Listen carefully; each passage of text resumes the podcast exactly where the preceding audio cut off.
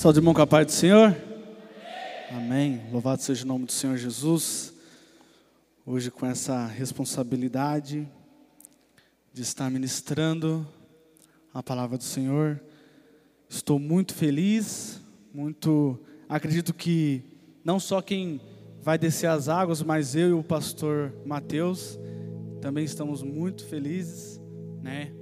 Vai ser nosso primeiro é o nosso primeiro culto de batismo, né? Depois que nós fomos ordenados a pastor. Então, tenho certeza que Deus vai falar com cada um de vocês, como já tem falado comigo. Amém? Eu vou ser rapidinho na minha pregação, porque o pessoal aí tá, tá ansioso para tudo que vai acontecer. Amém? Abra sua Bíblia, por gentileza, em Marcos, capítulo de número 5. Marcos, capítulo de número 5, versículo de número 21.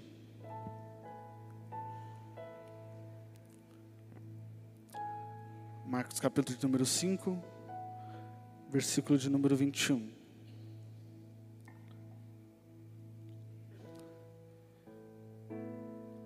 A Isa, eu estou usando a Almeida Revista Corrigida, tá bom? Vou transmitir.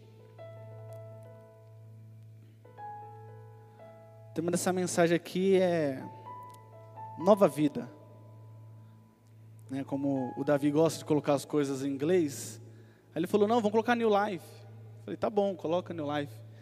Mas ficou com português, né?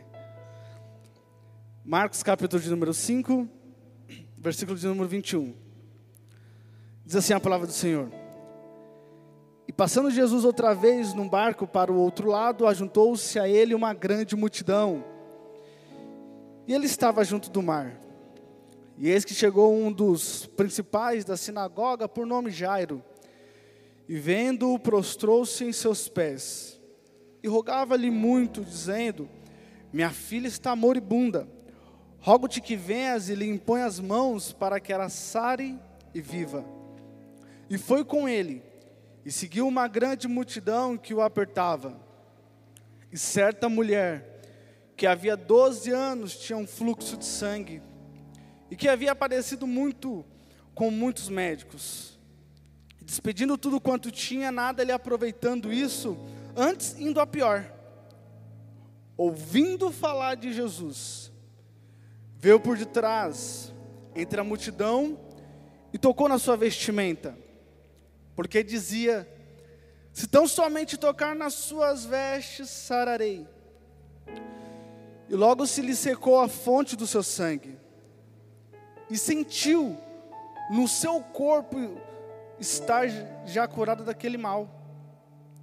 E logo Jesus, conhecendo que a virtude de si mesmo saíra, voltou-se para a multidão e disse: Quem tocou nas minhas vestes? E disseram-lhe aos seus discípulos: Vê que a multidão te aperta e diz quem me tocou? E ele olhava em redor para ver a que fizera. Então, a mulher que sabia o que tinha acontecido, temendo e tremendo, aproximou-se prostrou-se diante dele e disse-lhe toda a verdade. E ele lhe disse: Filha, a tua fé te salvou vá em paz e ser curada desse mal. Feche seus olhos, vamos orar. Pai, estou diante da tua presença, Senhor, e me coloco como uma flecha em sua aljava. Pai, aqui é a tua igreja, é a tua noiva, são os teus filhos, Pai, a qual o Senhor quer falar. Me usa como uma ponte, me usa, Papai querido, para como mensageiro para trazer a tua palavra, a tua verdade, Senhor Jesus. Pai, tudo aquilo que possa impedir da tua glória fluir em nosso meio possa ser lançado por terra. Tudo aquilo que possa, Pai querido, tirar a atenção dos teus filhos, que possa ser lançado por terra, que a tua graça possa nos invadir nessa noite. Pai, viemos aqui para ouvir a tua voz, viemos aqui para te adorar, Pai. A perspectiva não está sobre mim, é sobre ti, Senhor Jesus. Papai querido, 12 pessoas irão descer as águas porque acreditaram em Ti, no Teu Evangelho, na Tua palavra. Não é por causa de mim ou por causa de qualquer um que aqui está. Pai, então brilha em nosso meio Senhor Jesus, Espírito Santo, há liberdade em nosso meio para falar, para nos corrigir, para nos levar, nos levantar novamente pelo poder da Tua palavra. Fica conosco, Senhor Jesus. É o que eu te peço e já te agradeço. Amém. Mulher do fluxo de sangue. Faz pouco tempo que o pastor falou que as pessoas gostavam muito de pregar sobre essa passagem e muito tempo ele não ouvia essa ministração. Aproximadamente há uns três anos, quatro, quase quatro anos, acho que não chega tudo isso. Foi a minha primeira mensagem que eu preguei aqui no porão, quando a gente iniciou aqui com a igreja. Até falei para o pastor, falei, pastor, é a mesma mensagem mudamos algumas coisas, né? Porque eu sou daquela pessoa que eu ouço as minhas mensagens, né? As antigas eu falo, Jesus, por que eu falei isso? Né? Com o tempo você vai melhorando. E Deus falou comigo de novo, através dessa mensagem, e eu senti no coração de compartilhar. É muito difícil você falar da mulher do fluxo de sangue sem falar de Jairo. São dois milagres. Os dois milagres estão juntos. Um participa do milagre do outro. Aqui vai dizer que um homem com o nome Jairo, ele chega diante de Jesus e Jairo ele não é simplesmente um homem. Ele é um dos principais da sinagoga. Jairo ele era um homem respeitado, um homem que tinha respeito por onde ele passava, ele tinha conhecimento, ele tinha ele tinha sabedoria na lei. Um dos principais da sinagoga é como se fosse um pastor de uma igreja, ele era responsável por aquela sinagoga. Vai dizer a palavra que a filha dele fica doente. E ele chega diante de Jesus. Mas Jairo ele não chega de qualquer forma. A palavra é clara que vai dizer que Jairo ele vê Jesus. Ele reconhece que Jesus ele é a solução dos seus problemas. Segunda coisa que Jairo faz, ele se prostra em forma de reverência a Jesus. E olha que Jairo ele é um cara que ele tinha um respeito, mas naquele momento ele se prostra. Por quê? Porque a filha dele de 12 anos está doente. Qualquer pai nessa situação faria qualquer coisa para ver sua filha curada. Terceira coisa que Jairo vai fazer, ele vai rogar muito, ele vai implorar. Quando a palavra do Senhor diz rogava-lhe muito, é porque ele implora, ele clama, ele está desesperado. Ele não está simplesmente só pedindo, ele está clamando, ele está gritando. Fala: Minha filha está doente, a minha filha está morta. Eu preciso de um milagre, eu preciso de uma escapatória. Vem até a minha casa. E Jesus fala: Eu vou até a sua casa. Eu aprendo já no começo aqui na introdução algo com Jairo. Jairo não simplesmente quer um milagre naquele momento, ele convida Jesus para ir até a casa dele.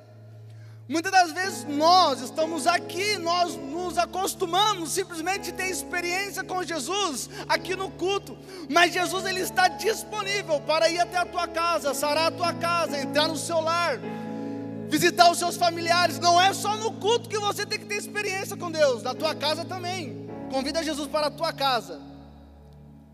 Uma introdução.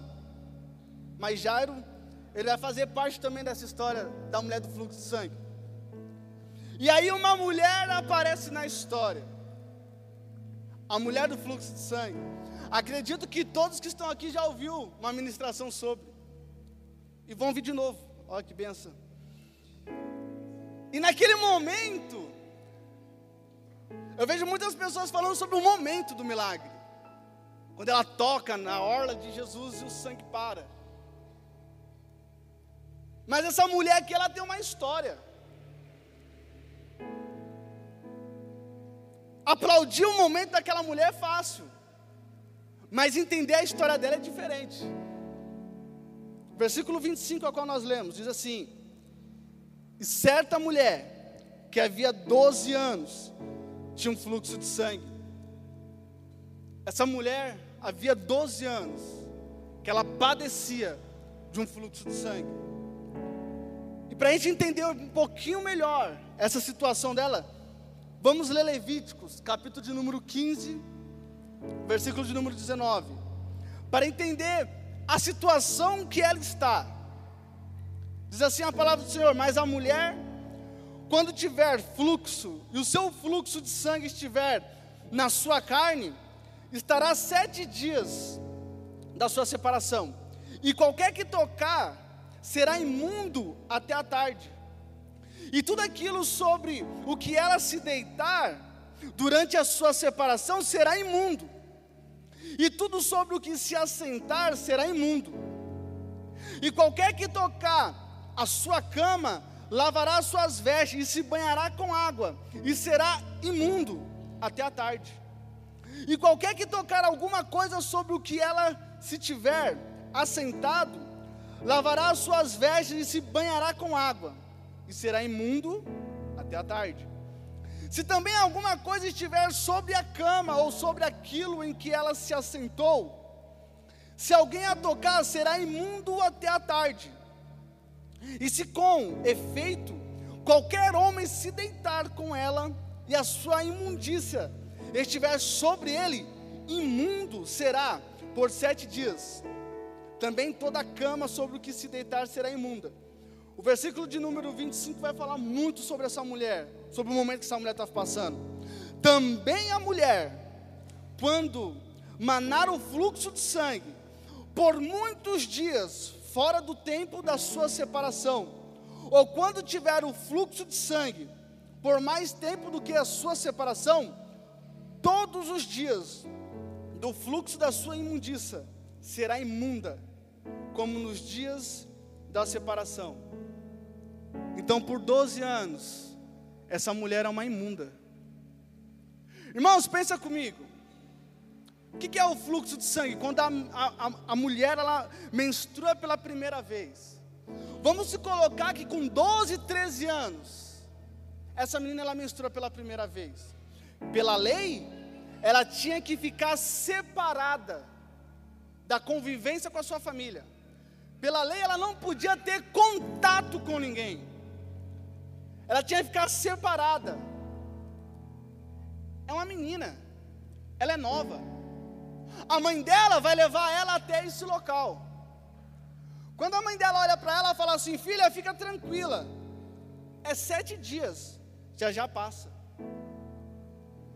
Daqui no, no oitavo dia a mãe vai estar tá aqui, vai te pegar, você vai para casa, vai voltar para os seus familiares.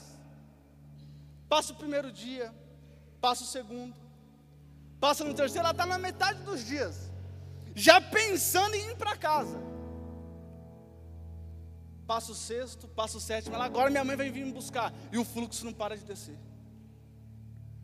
Ela está no oitavo dia, não para. E lá se passa 12 anos. 12 anos ela não podia mais estar no seu convívio. 12 anos aquela menina é chamada de imunda.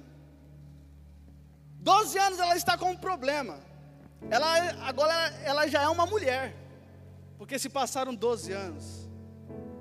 O maior problema que eu vejo nessa, nessa história não é simplesmente ela está ali, naquele local, naquela situação. O problema maior são as pessoas que chegaram, as mulheres que passaram por lá, foram embora, voltaram e ela continua lá. Pior do que o problema são as perguntas. Você ainda está aqui? Você ainda está passando por esse problema? Sua família continua assim?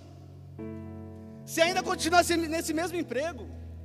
Você ainda continua vivendo essa mesma vida? E só você sabe que você queria passar por esse problema há muito tempo. Pior do que o problema são as perguntas que vêm decorrer desse problema. Eu fico imaginando essa menina naquele lugar. Irmãos, são 12 anos sangrando.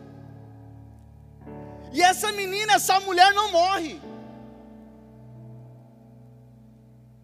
Mulher, mulher é um, é, um, é um ser sensacional.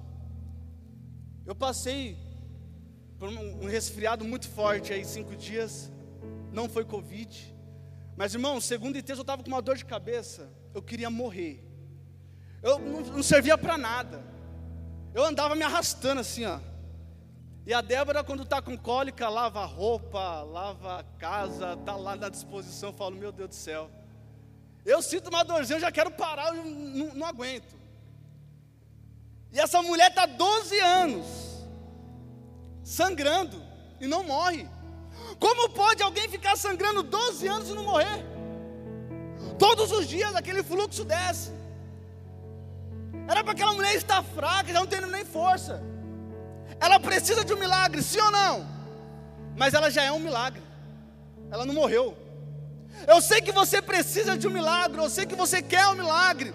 Talvez você está aqui, você precisa de algo da parte do Senhor, mas da onde você saiu, já tenta entender, você já é um milagre. Você chegar até aqui, chegar onde você chegou com a sua família aqui, você já é um milagre. Eu começo a enxergar pessoas aqui no meu meio, eu começo a olhar pessoas que já são milagre. Ainda que você precise, você já é. Você já é um milagre. Eu vejo pessoas aqui. Permita-me falar, a pastora Bianca. Cadê a pastora Bianca? Ela está ali. Ó. Minha amiga, minha irmã. Quem vê a pastora Bianca, toda, né, rindo, alegre. Eu te desafio um dia a sentar com ela e ouvir a história dela. Aquela menina é um milagre. Hoje ela tem uma família abençoada, já tem um marido, tem um filho. Mas aquela menina é um milagre. A Débora. Hoje a Débora é uma bênção na minha vida. Mas aquela menina é um milagre da onde ela saiu, do, da história dela saiu, do contexto da onde ela estava, hoje ela é, uma, ela é, um milagre. E tantas pessoas aqui que eu tenho certeza, se eu sentar para escutar a sua história, eu sei que você precisa de um milagre, mas eu sei que o seu testemunho já é um milagre. Você chegou aqui, você está bem, você está com saúde, a sua família está aqui, você já é um milagre, já é um motivo de você engrandecer o nome do Senhor. Senhor, obrigado, eu sou um milagre. Essa menina, ela é um milagre. Mas vamos lá, versículo de número 26. E que havia aparecido com muitos médicos, e despedindo tudo quanto tinha, nada lhe aproveitando isso, antes indo a pior. Aquela mulher, essa situação dela já chega a ser uma situação que não é não começa só a afetar a saúde dela, começa a afetar tudo. Ela gasta tudo que ela tem para solucionar esse milagre, para solucionar esse problema. Ela vai dos médicos, em todos os médicos, mas sabe qual é o problema? Que o médico, eles se envolveram com o problema dela. E só Jesus se comprometeu com o problema dela. Tem pessoas que até se envolvem com o seu problema, mas se envolve, mas não vai resolver nada. É só Jesus que vai se comprometer com o seu milagre. É só Jesus que se compromete. Então ela se envolve com um monte de pessoas atrás da cura, atrás para solucionar aquele problema. Quando o dinheiro dela acaba, as pessoas, ah, não posso fazer nada por você. Tem situações que só Deus tem situações que Deus cria na sua vida, que só Ele pode resolver. Tem situações que o dinheiro não vai resolver na sua vida. Tem pessoas no leito de UTI, com a conta bancária que dava para comprar o hospital, porque o dinheiro não resolve o problema dela. Tem problema que só Deus pode resolver. Tem problema que Deus criou na sua vida. Mas para quê? Qual motivo? João capítulo 9, versículo de número 1.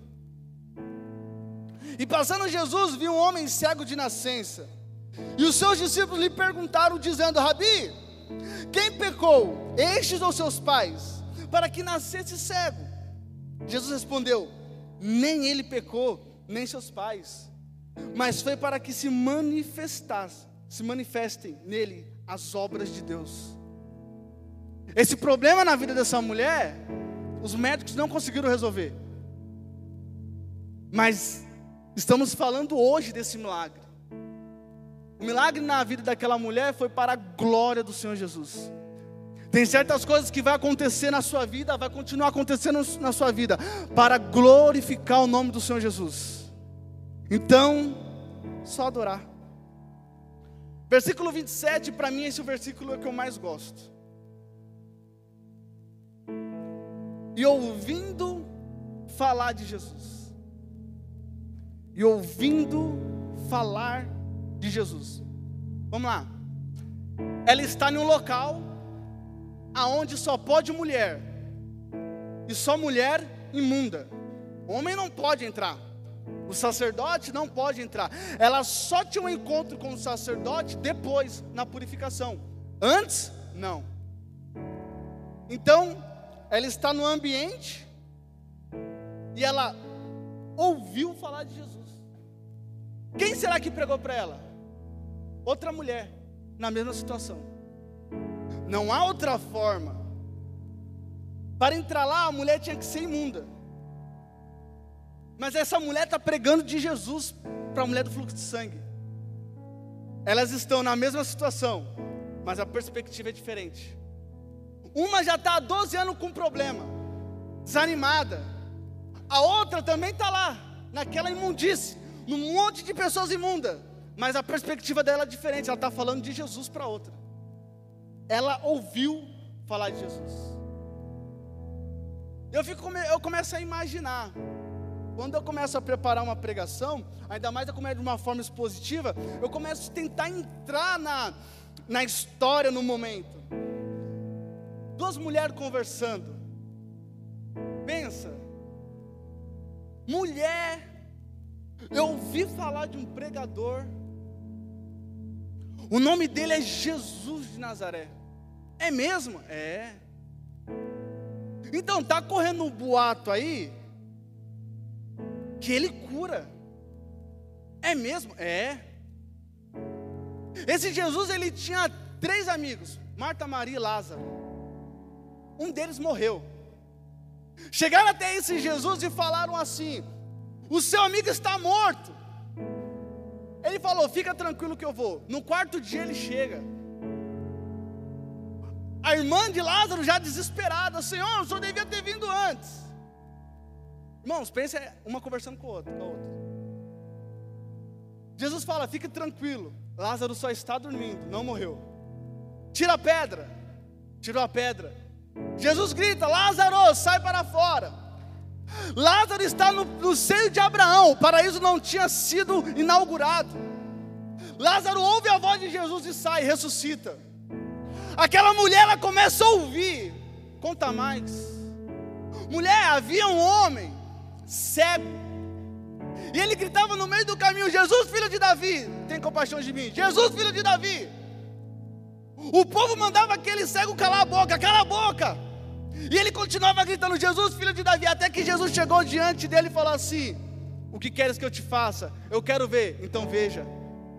Aquela mulher, ela começa, a fé dela começa a destravar. Por quê? Porque ela ouviu falar de Jesus porque ela simplesmente ouviu uma pregação sobre que Jesus curava. Aquela mulher começa a criar um interesse: quem é esse homem? É Jesus de Nazaré. Irmãos, em meio a dúvidas, em meio a problemas a qual nós estamos vivendo, temos que priorizar a mensagem sobre Jesus.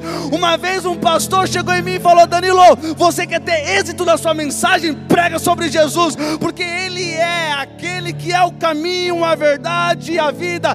Ele é a manancial manancial de águas vivas para aquele que tem sede, Ele é a porta para aquele que não tem saída, Ele é, Ele é o pão que desceu do céu para aquele que tem fome.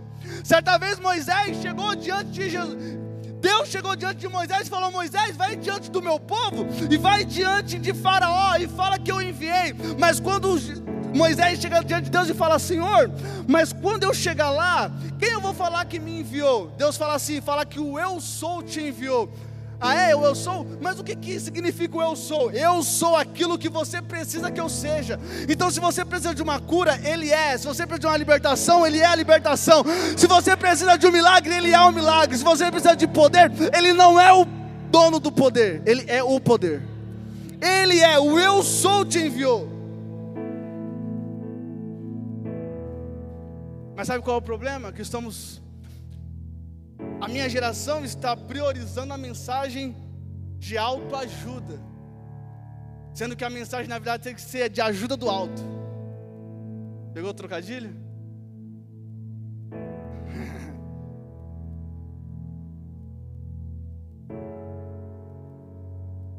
e a mulher continua, porque a mulher quando começa a falar continua, né? Mulher, esse homem não tem preconceito, não. É mesmo? É. Por quê? Porque ele foi jantar na casa de Zaqueu. É, o ladrãozinho. É mesmo? É. Ele conversou com uma mulher samaritana no poço de Jacó. 40 minutos conversando, essa mulher virou missionária. Mentira. É. Ele sentou na mesa com publicanos e pecadores para comer. Eu trabalhei numa empresa aqui do lado aqui e sempre às vezes acabava energia, as máquinas paravam. E aí quando ligava as máquinas, as máquinas voltavam bem devagarzinho, né? Eu vejo a fé dessa mulher começando a ser desenvolvida. Ela começa a olhar para o seu problema e fala: tem jeito para o meu problema. Por quê? Porque Jesus está passando, eu fiquei sabendo que ele vai passar com uma multidão. Aquela mulher olha e fala: Eu vou. Ele vai passar aqui na rua de trás. Eu vou até lá. Aí eu vejo a, essa moça falando: Mas você não pode ir. Porque você é imunda. Você não pode sair desse ambiente. Você está predestinado a viver com esse problema o resto da sua vida. Você está predestinado a viver com esse problema na sua casa do, o resto da sua vida. Você vai morrer, esse problema vai continuar aí. Irmãos, quando a fé está em movimento, não há impossível. Quando a fé está começando a destravar, não há impossível. São 12 anos essa mulher está com esse problema. Essa mulher, irmãos, é uma mulher Mulher gosta de sair. Mulher gosta de se arrumar. Mulher tem sonhos. Não que os homens não tenham, mas eu tô, é a mulher. E aquela mulher está 12 anos trancada no local e ela não pode sair. É para essa mulher ter depressão. É para ela ser louca. É para ela ter crise de pânico. Ela é um milagre. Porque por tudo que ela está passando, eu vejo as mãos do Senhor assim, ó, cuidando. Por tudo que você passou, era para você ter depressão. Por tudo que você passou, era para você ter sequelas dos seus problemas do passado. Mas eu vejo a mão de Deus em cima da sua cabeça, te guiando, te trazendo até aqui, cuidando de você. Era para eu ter morrido, mas eu vejo Deus me guiando, me livrando, me tirando do laço, porque Ele sabia que eu ia chegar até aqui. Essa mulher, ela tem uma história. Versículo 27. Diz assim: Ouvindo falar de Jesus, veio por detrás, entre a multidão, e tocou na sua vestimenta. Eu vou voltar para o versículo 27 depois, mas vamos para o 28. Porque dizia: Se tão somente tocar nas suas vestes, sararei. Pense comigo. Essa mulher, ela ouve uma mensagem sobre Jesus. E ela está na cabeça dela aqui, ó. Se eu somente tocar nas vestes dele, eu sararei. Somente tocar nas vestes dele, eu sararei. Se eu somente tocar nas vestes dele, eu sararei. Essa mulher, ela não ouviu isso na, em qualquer lugar. Essa mulher, isso não é coisa da cabeça dela. Foi uma pregação que ela ouviu. Foi uma pregação que ela ouviu de uma outra mulher. E ela fala: Se eu somente tocar nas vestes dele, eu sararei. Se eu so... Aquela mulher, ela está pregando para ela mesma.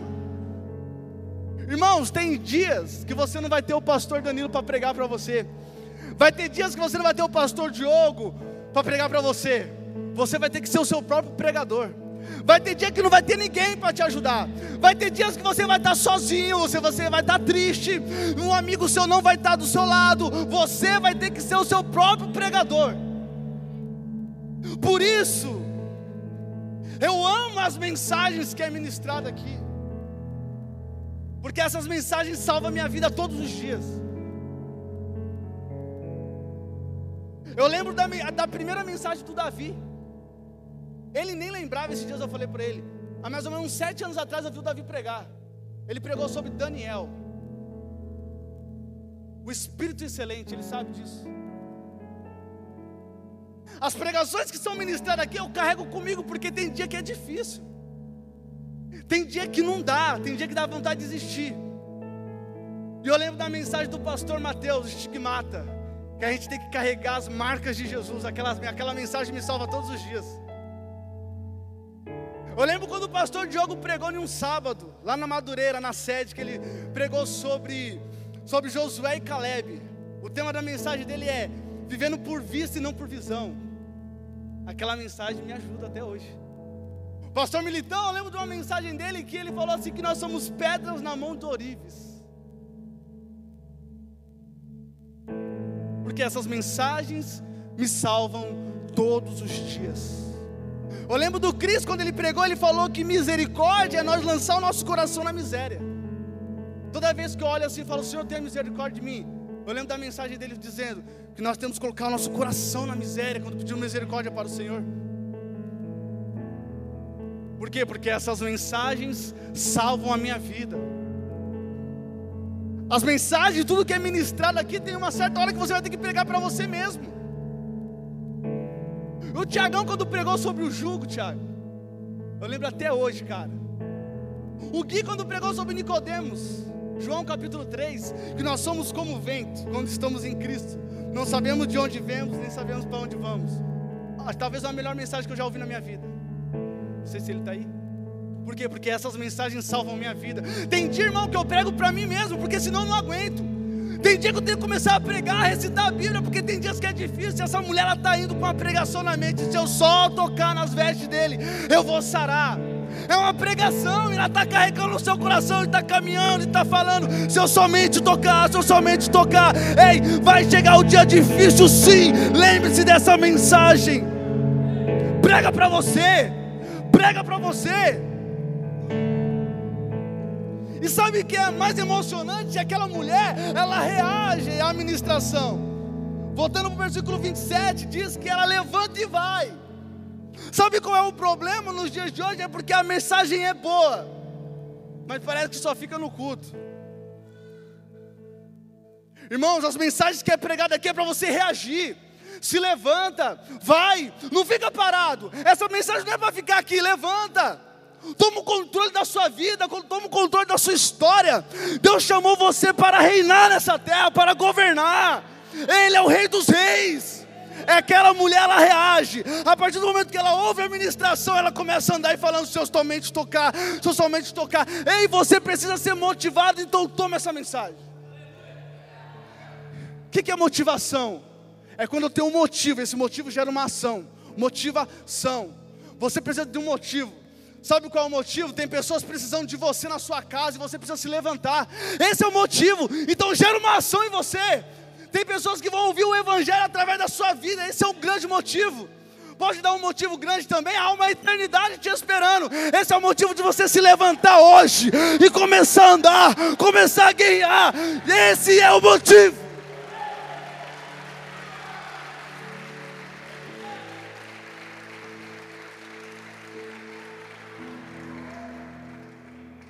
Essa mulher ela tem um motivo. E ela reage. Ela tem um motivo. E ela vai. Diz a palavra que ela toca na orla.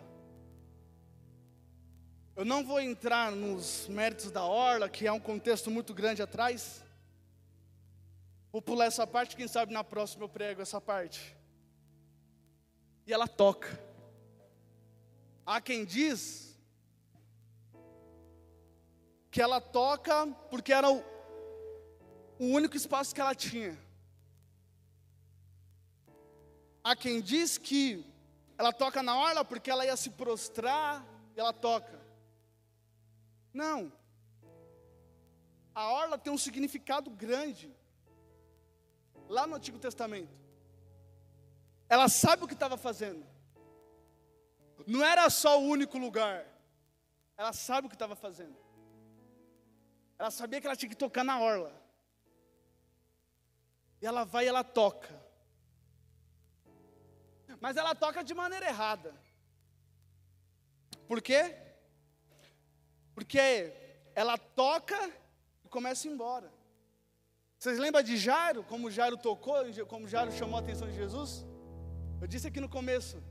Ele olha, ele se prostra, ele roga. Aquela mulher não. Ela tocou e diz a palavra clara aqui, ó. E sentiu, versículo de número 29. E logo lhe secou a fonte do seu sangue o versículo é claro, e sentiu no seu corpo. Sentir não é a mesma coisa do que estar. Ela sentiu, ela não estava. Ela olhou, ela sentiu. Isso que ela sentiu, ela começou a ir embora. Mas ela não estava curada, ela sentiu. Você pode sentir muitas coisas, mas não quer dizer que você está. Tem pessoas que falam, eu senti a presença de Deus. Sentir todo mundo sente. Agora, estar na presença de Deus é outra coisa totalmente diferente. Então ela sentiu e ela começa a ir embora. Versículo 32. 29. Ele secou a fonte do seu sangue e sentiu no seu corpo está curada daquele mal. E logo Jesus, conhecendo que a virtude de si mesmo saíra, voltou para a multidão e disse: Quem tocou nas minhas vestes? E disse-lhe os seus discípulos: Vê que a multidão te aperta e diz: Quem me tocou? E ele olhava em redor para ver a quem isso fizera. Lembra? Ela tocou e sentiu. Ela começou a ir embora. Sabe aquelas pessoas que recebem a benção e sai fora? A pessoa está sem emprego, está todo atrapalhado. Aí vem para a igreja. Aí Deus abençoa, porque Deus abençoa. Aí agora, ah, estou abençoado, ó. Vamos falar, vamos meter marcha. Ela está indo embora. Aí Jesus fala com ela. Olha o versículo 33. Então, a mulher, que sabia o que lhe tinha acontecido, agora ela volta diferente. Olha como que ela volta. Temendo, temendo e tremendo. Da mesma maneira que Jairo aproximou-se, prostrou-se diante dele. Ele disse toda a verdade. Ela chegou a primeira vez, ela chegou de maneira errada. Mas agora ela retorna de maneira certa. Sabe por quê? Porque Jesus só quer saber a verdade. Jesus ele não quer simplesmente te dar um milagre e você sair fora. Mais que o milagre que ele quer te dar, ele quer se relacionar contigo. Jesus queria saber quem era ela. Jesus queria que ela viesse perto. Jesus ele não quer só te libertar, ele quer se relacionar com você. Ele não quer te dar só uma casa boa, ele quer se relacionar com você. Ele não quer mudar só o cativeiro do seu casamento, ele quer se relacionar com você. E ele continua. Versículo de número 34 e eu termino. E eles começam a conversar e tal. Ela se aproxima. E ele lhe diz: daqui é o versículo chave. Filha, a tua fé te salvou. Vá em paz e ser curada deste teu mal. Pensa comigo. Se aquela mulher ela toca e vai embora, nunca que ela ouvir, ela ia ouvir essa palavra de Jesus. Filha, você é minha filha. Não, mas me chamaram de imunda. Não, não, não. Você é minha filha. Não, mas há 30 minutos atrás eu era uma pessoa imunda. Não, não, não. Antes, no passado, perfeito. Não, mas agora você é minha filha. Não, mas me chamava que eu não podia me relacionar, eu não podia estar perto de ninguém. Eu estava sofrendo há 12 anos. Isso, passou esses 12 anos, agora você é minha filha. Se ela vai embora, ela nunca ia ouvir a paternidade de Jesus sobre a vida dela. Então Jesus não quer só te dar um milagre, Ele quer te chamar, vem filha. Vem, filho, eu quero me relacionar contigo, eu quero estar contigo, eu quero ser teu pai, eu quero exercer a paternidade sobre a tua vida. Eu não quero simplesmente um namorinho com você, eu quero exercer algo grandioso na sua vida. Você é filha, você é filho. Doze pessoas entenderam que eles são filhos nessa noite, e tem mais pessoas nessa noite que tem que entender: você é filho, você não é imundo, você não é o que o mundo diz que você é, você não é o que a sociedade diz sobre o seu respeito, você é filho. Você é filho. Irmãos, por isso eu sou apaixonado pelo Evangelho, porque essa é a graça do Evangelho. Ela era imunda, mas ela se tornou filha. O mentiroso também se torna filho. A prostituta também se torna filha. O ladrão também tem a oportunidade de se tornar filho. Aquilo que Jesus fez na cruz foi para reconciliar o mal, os pecadores, o errado e reconciliar com Deus. Essa é a mensagem do Evangelho.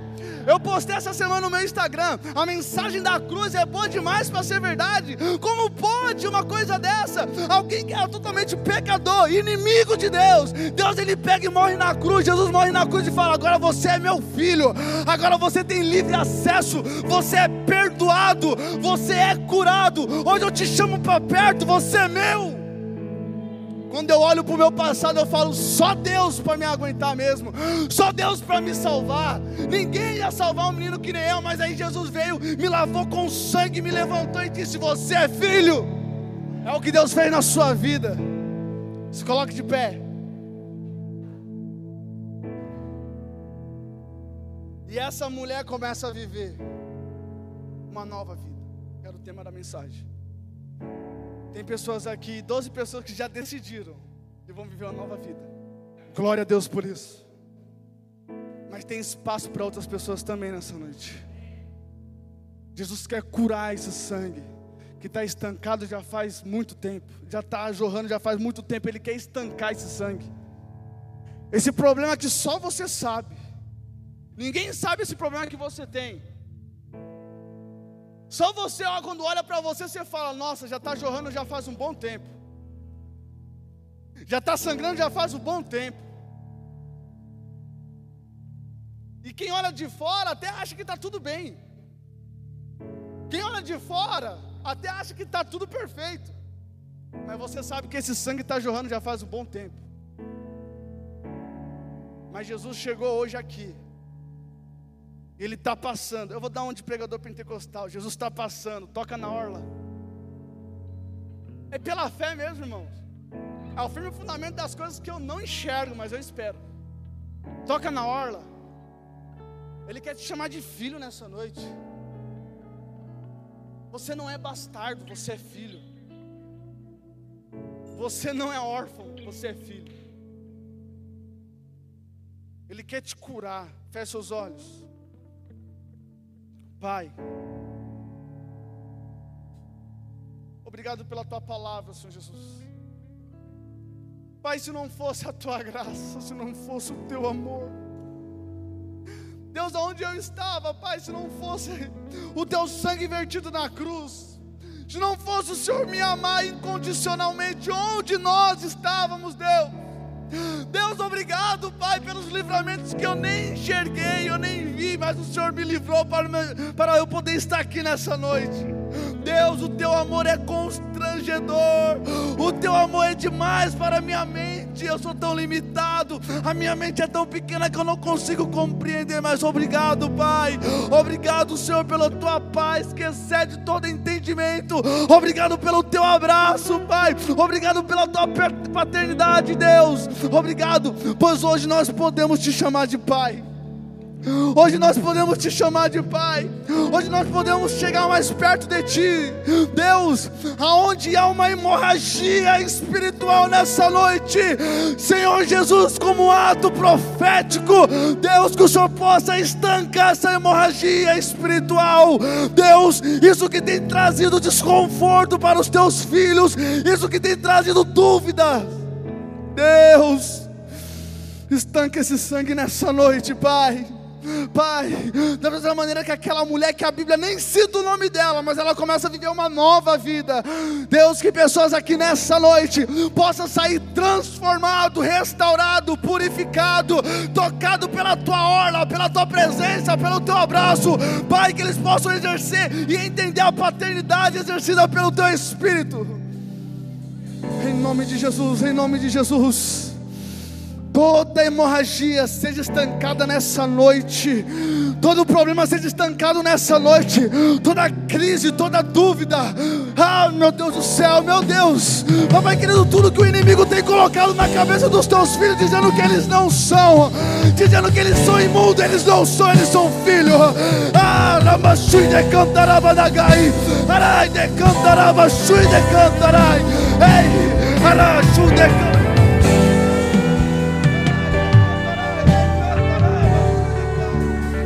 Aquele que então entrou aqui nessa noite, o inimigo até olhou para você e falou: Você não é. Hoje Deus me usa como um canal. A mensagem dele não é minha. Ele diz: Você é filho, você é filha. E eu te restauro hoje. Hoje eu restauro o problema.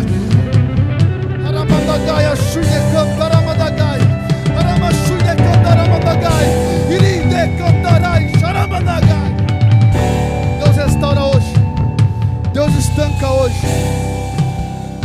Aplauda o nome do Senhor Jesus.